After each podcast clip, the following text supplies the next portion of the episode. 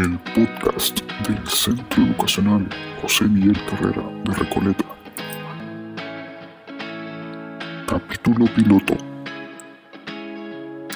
La pandemia.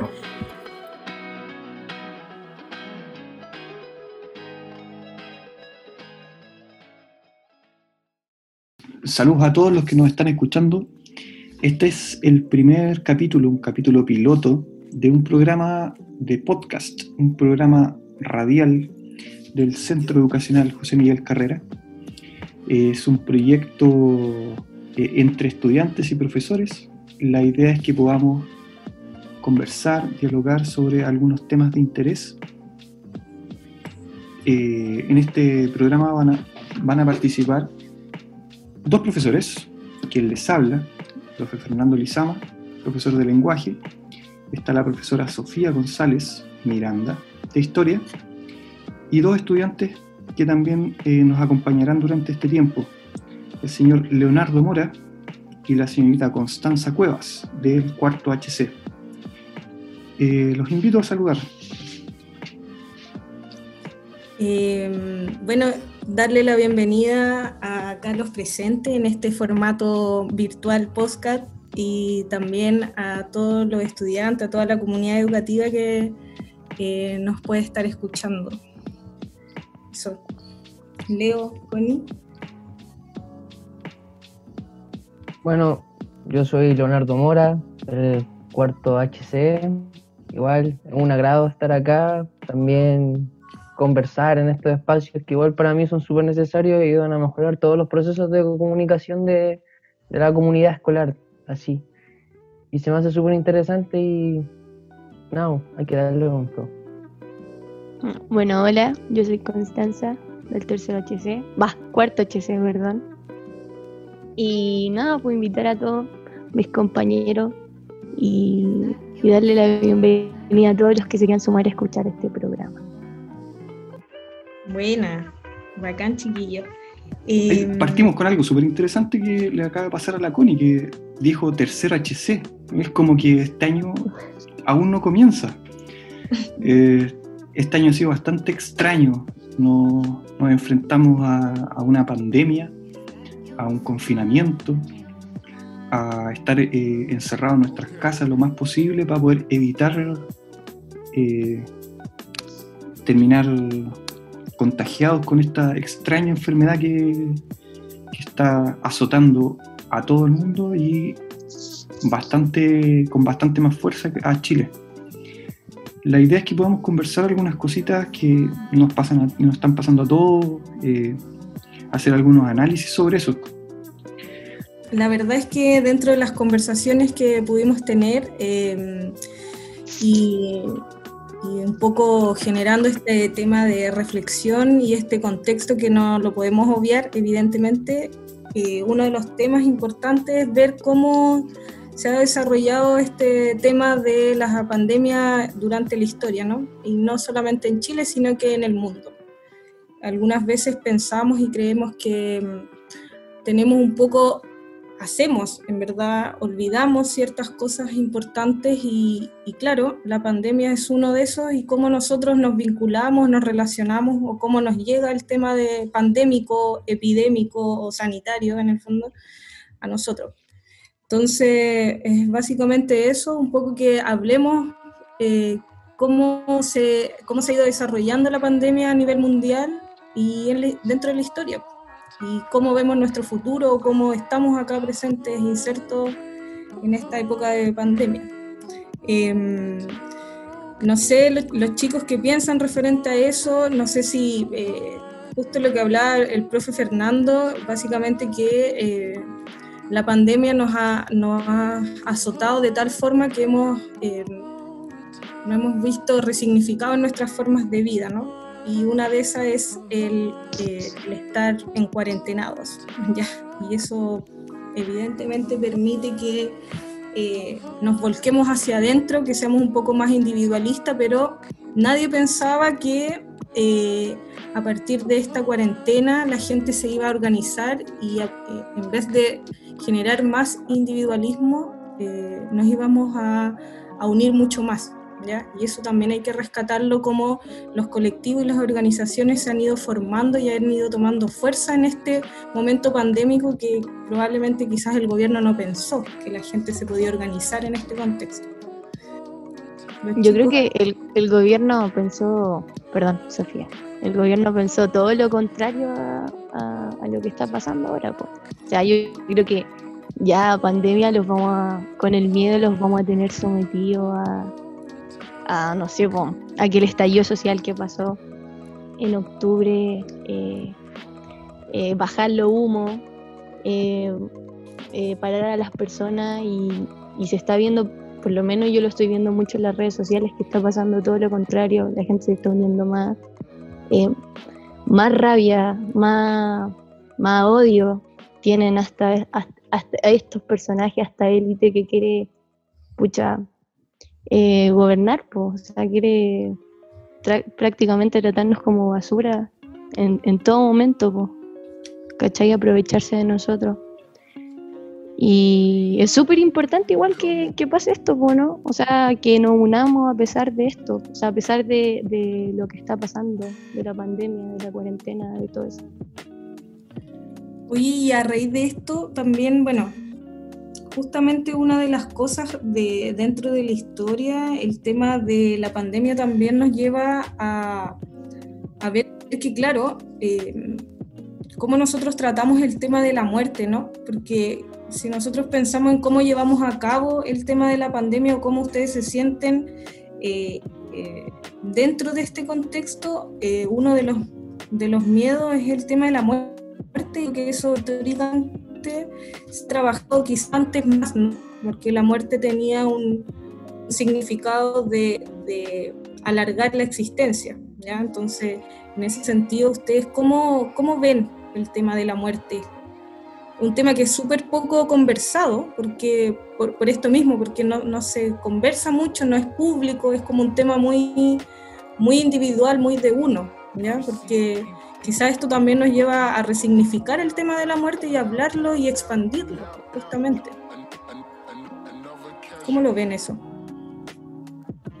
No sé, es como. A mí no me sorprendería el hecho de la muerte, como que más que nada puedo notar los vestigios del sistema actual en pandemia. Delante el Feña dijo una cuestión de que esta cuestión como que era súper poco usual, como que no era normal, pero es como prácticamente algo que lo que estamos viviendo es algo que se podría esperar dentro de la gestión gubernamental respecto a las pandemias, también de, de organización política de forma piramidal, es decir, como que uno se salva en la raja y los que estamos abajo estamos pagando todos los platos rotos, y eso, eso más que nada lo más fome de todo, que nosotros, que nuestra clase sea la más afectada durante todo esto, y más que nada es de esperarse, como aquí en el texto salían muchos casos alrededor de todo el mundo históricos donde las pandemias, las enfermedades siempre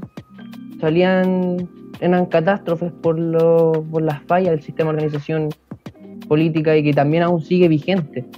Entonces eso igual es como súper fome.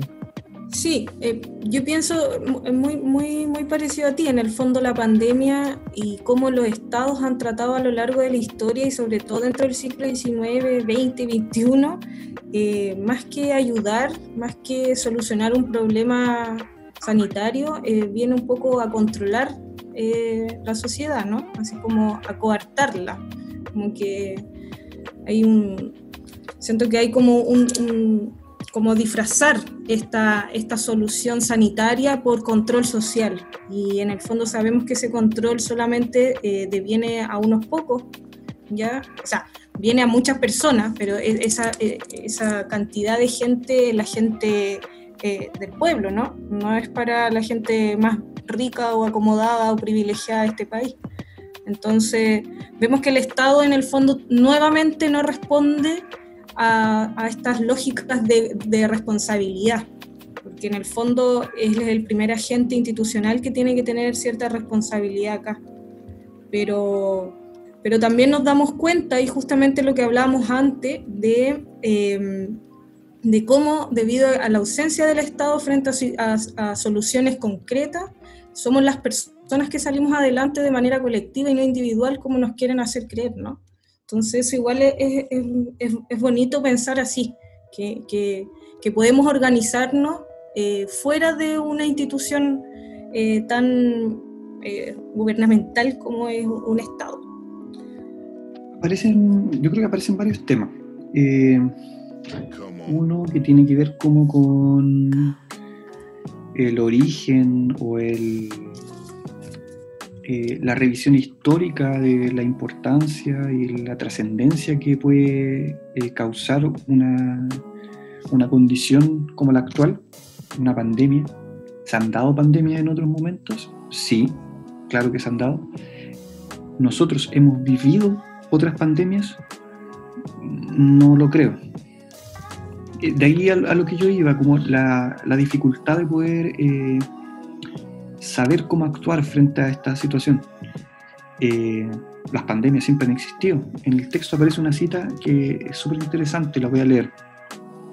Las epidemias acompañan a la especie humana desde el origen mismo de la humanidad. La posibilidad de enfermar y morir siempre estuvo presente, de manera agobiante para todos los grupos humanos hasta por lo menos el siglo 16 y 17, en que comienza un cambio de actitud frente a la muerte que revela la extensión de la vida y cierta seguridad en la existencia. O sea, aquí se conecta lo que hablaba la Sofía sobre la pregunta que hacía sobre eh, qué entendemos, cómo nosotros nos manejamos frente al, al, concepto de la muerte y también con lo que planteaba el Leo y la Connie sobre la importancia eh, de, esta condición para eh, los procesos sociales. Em, de esta frase, nosotros entendemos que siempre han existido pandemias, siempre han existido estos problemas generalizados de salud que eh, han llevado a que las sociedades se enfermen y obviamente que muera mucha gente. Em, bueno, hay un concepto ahí que, es clave, que es como eh, una pregunta quizás media, media existencialista, no sé. Eh, si siempre han existido, ¿no seremos quizás los propios seres humanos la pandemia del mundo? Eh, ¿Cómo funcionarían estos ecosistemas con nuestra existencia, sin nuestra existencia? un poco también llevado como a todos estos problemas eh, actuales sobre eh, el medio ambiente. ¿Qué tanto eh, somos nosotros una enfermedad? Algunos han planteado así, casi somos el cáncer del planeta. ¿Estaremos funcionando mal como seres humanos? Y eso será lo que está dañando un poco nuestra convivencia en generalizada. Yo opino que es igual un fenómeno que se da, se da después de una sobrepoblación en el planeta en sí y un sistema como tal que es nefasto de por sí. Al nosotros ya consumir tanto, también botamos basura y esa basura no se la traga la tierra, pues vivimos un escupo de cemento y ahí es cuando todos los seres vivos, la flora y la fauna se tienen que adaptar biológicamente a un entorno que es de pura basura y ahí es cuando el hecho de consumir plantas, consumir carne también, que se lleva mucho en la industria de la carne, que ya es como también de alto riesgo. Antiguamente las comidas y todo eso eran súper saludables y todo como tal, pero después de la, con el tema de la sobrepoblación, como que la industria se, se vio obligada a cubrir todo esto y ahí empezó a bajar la calidad de todas las cosas y también a hacer cosas que son hasta cancerígenas para nosotros mismos al momento de consumirlas y después las botamos y también todo eso lo pescan todos los otros seres vivos. Y es también como, como se dice así la cuestión de ese posible origen de esta pandemia que es como del individuo que comió un murciélago.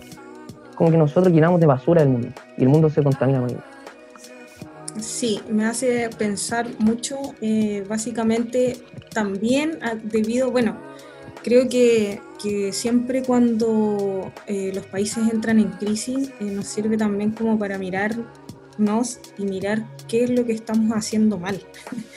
y justamente una de las cosas es quizás también resignificar nuestras formas de vida, nuestra calidad de vida, nuestro, nuestro vínculo con el medio ambiente, con el entorno, que, que no lo respetamos y eso es así. O sea, más allá de los problemas de, de, la contaminación, que son bastante, eh, estamos insertos dentro de un sistema en el cual cada vez eh, precariza más el medio ambiente y a la población, ¿no? Entonces, eh, las pandemias, bueno, han, han, un poco, han ido transformándose en el tiempo, pero hay un mínimo común denominador ahí que sería importante también que lo vieran. No sé, a mí con lo que dicen me surgen como igual dos, dos preguntas. O sea, no sé si la solución, o sea, como que se me, me surgen dos dudas. No sé si la solución sería que uno ya, o sea, que la población dejara de sobrepoblarse o que se enseñara a cuidar el medio ambiente. Pero muchas muchas personas tratan, muchas instituciones tratan de cuidar el medio ambiente, de, de fomentar esto, pero veo que mucha gente como que no le interesa, no, no, como que no le toma mucho el peso a eso. Y yo creo que es porque no, no, no te lo enseñan, ¿cachai? no te lo inculcan. Entonces, para evitar estas cosas, eh, yo creo que sería muy correcto que te lo enseñaran, te lo inculcaran desde chica, o simplemente que ya no se sobrepoblara eh, el mundo. Me hace también pensar que, eh, que justamente hay que valorar aún más y ponerle más importancia y más necesidad casi urgente al tema de la educación y de la salud, ¿no?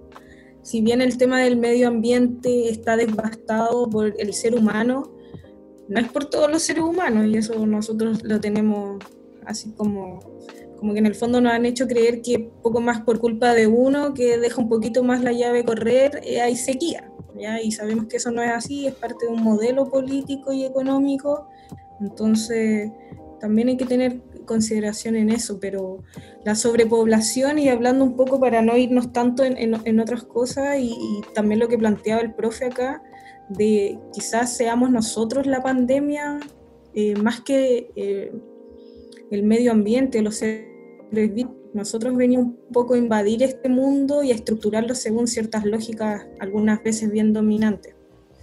Eh, yo creo que la, la sobrepoblación también tiene que ver con un hecho, bueno, históricamente solamente alguna parte de la población está sobrepoblada porque la otra es otra cosa. La gente, producto de las inmigraciones, otros procesos sociales, eh, se agolpa en ciertos lugares y no en otros. Entonces probablemente no sea lo mismo eso. Hay algunas ideas también que todo esto nos deja como a modo de enseñanza, que tiene que ver con eh, parar quizás un poco con, con ver los niveles de producción, con establecer, eh, cuando planteo la pregunta al comienzo, digo, si nosotros somos como la epidemia que está invadiendo el mundo, lo digo como de una manera muy metafórica, pero lo que quiero decir es que eh, seremos nosotros y nuestras prácticas, nosotros y nuestra forma de vida. Eh, en Chile, por ejemplo, antes de que todo esto ocurriera, la política, una de las políticas, una de las acciones eh, como con mayor fuerza, por ejemplo, es una cuestión tan pequeña como dejar de utilizar bolsas plásticas. pero si lo vemos con, a la distancia, eso de verdad ahora resultaría bastante eh, poco práctico, o sea, no tenía un, peso tan, tan importante. Hoy día estamos en una cuestión completamente diferente.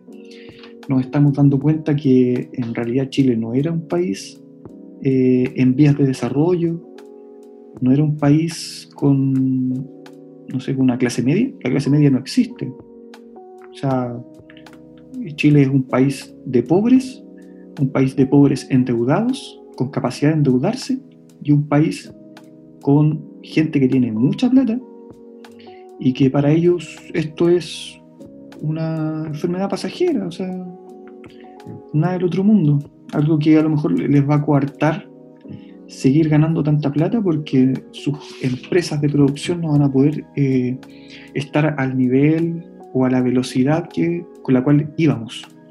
Entonces, a lo mejor esto es una especie de, eh, pausa necesaria para que reformulemos cómo, cómo estamos viviendo. Eh, entonces, hay varias cosas que son súper importantes.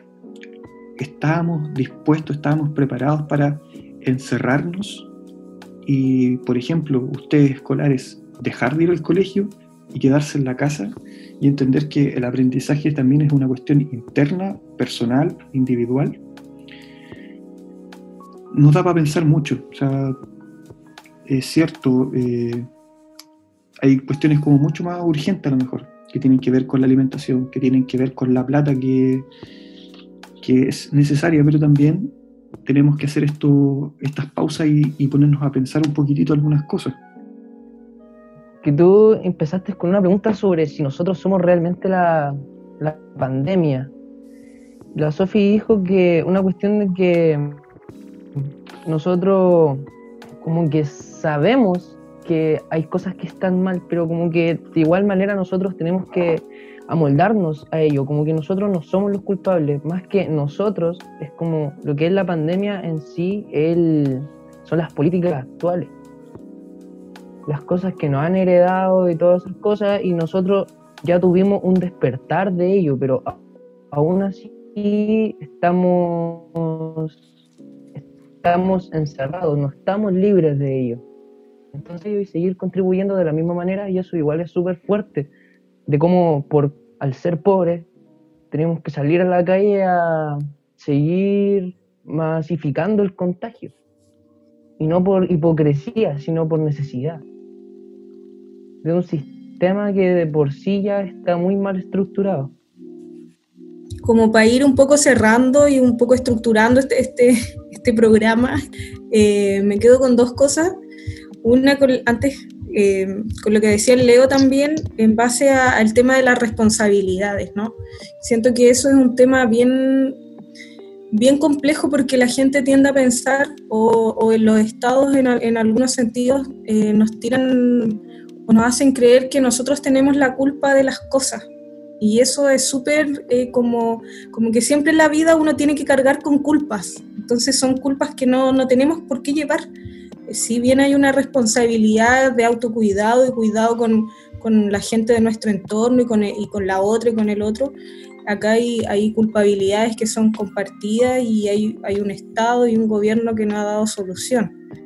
Y antiguamente la daba a través de, de todo este tema de la higienización, en el fondo que la población se tiene que higienizar, era netamente por controlar, que era lo que comentaba un poco antes, también estuvo la Iglesia Católica metida ahí, que estaba encargada de, este tema como de controlar el alcoholismo, hacer caridad a la gente enferma, pero siempre desde una estructura mayor.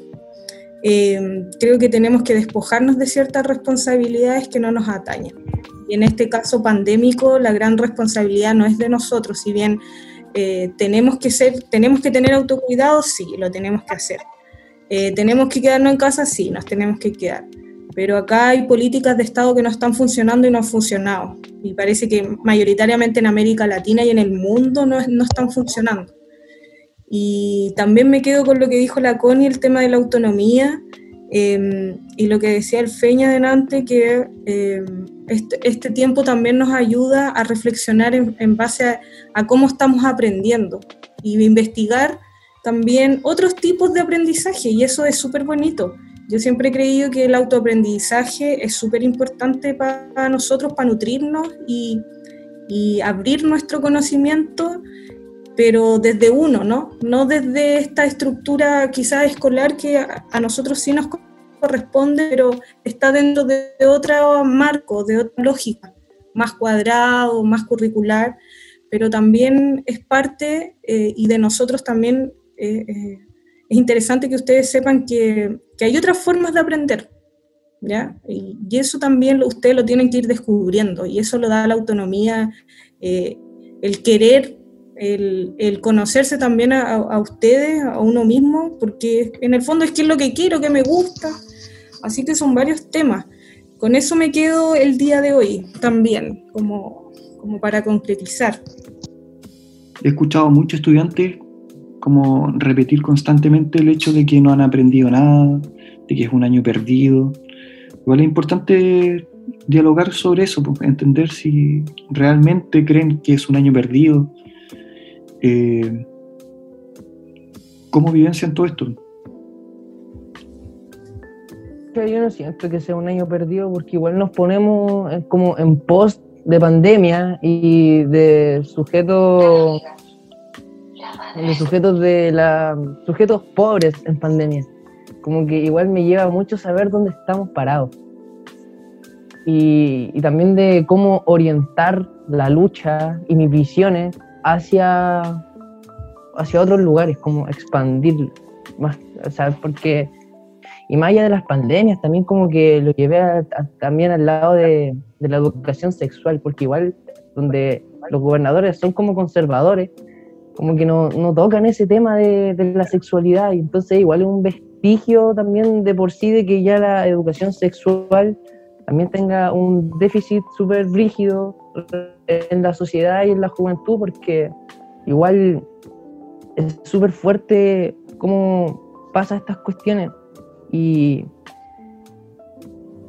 Puta, es como. A mí me llevó a entender eso, estar en pandemia, saber dónde estoy parado y dónde me puedo orientar de mejor manera y todo eso, más allá de fijarme en mi, en mi vida cotidiana, escolar y todo eso, como dice el Peña, como que me pongo, como que salgo de mi vida y me veo desde afuera y es como, igual es súper interesante lo que he rescatado, estar en pandemia y el saber dónde estoy parado. Que igual verse de afuera para mí es nuevo. Yo nunca me había visto así como, no sé, pues, ya ustedes me conocen, yo soy como una cabra súper loca, súper extrovertida, como dice el Peña. Y, y nunca como que nunca me chanto, nunca me centro, siempre estoy como muy para allá, para acá, como volando por todos lados. Y, y esto como que me ayudó mucho a, o sea, todo esto, lo, o sea, lo de la cuarentena me ayudó mucho a a darme cuenta de que la vida puede ser muy injusta, muy, muy mala, y, o sea, darme cuenta de que, de que hay personas que, que son capaces de todo con tal de, de satisfacer sus deseos, su, o sea, de, de, o sea, como que le está lo mismo pisar al de abajo, no le interesa que hay gente que, está pasando hambre, no le interesa que hay gente que está muriendo, no le interesan los niños, no le interesan los adolescentes, no le interesan los adultos, no le interesa nada. Entonces, claro, tú en el colegio lo escucháis y lo y, como que lo normalizáis, pero no te dais cuenta, no te llega. O sea, a mí ahora en este momento me está tocando mucho, me está lo estoy sintiendo, me estoy sintiendo parte de todas esas personas. Siempre he sido parte, pero como que, como que la sociedad logra que tú no te sientas parte y logra como que, que tú no te des cuenta de, de tu alrededor. Entonces es súper importante lo que dice Leo de, de, verse de afuera. ¿Cachai? Eh, ya, gente, eh, ya concluyó todo este espacio con ojalá le haya gustado, le hayan sido de interés los temas que acabamos de tocar. Y como dijimos al principio, este es un espacio político abierto. Vamos a subir este podcast y va a quedar disponible para ustedes y si pueden, la cuestión aquí es mejorar los procesos de comunicación y que podamos tocar la realidad de todos nosotros como individuos de, una, de la comunidad escolar. Entonces, al quedar abierto pueden dar ideas y nosotros podemos hablar de ello y ojalá les guste y este proyecto salga a flote. Y esto es para ustedes y que lo disfruten más que nada. Si pueden, pueden dar muchas ideas y nosotros podemos hablar de ello, pueden estar, también pueden incluirse acá y podemos llevar una dinámica como tal para mejorar nuestros procesos de comunicación y también de sembrar conciencia entre la comunidad. Ojalá les guste. Ya vamos a concluir esta conversación que tuvimos entre profesores y alumnos eh, con el tema del derecho de vivir en paz. Bueno, buen tema.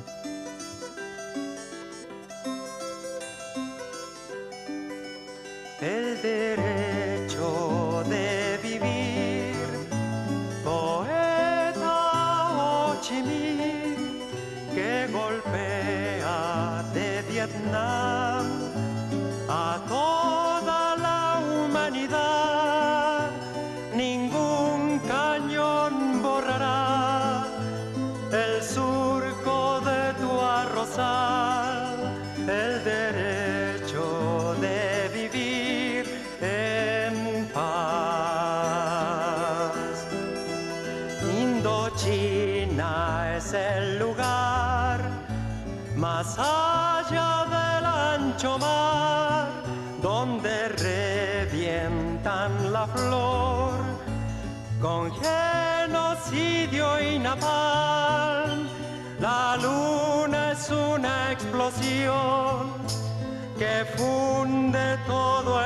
El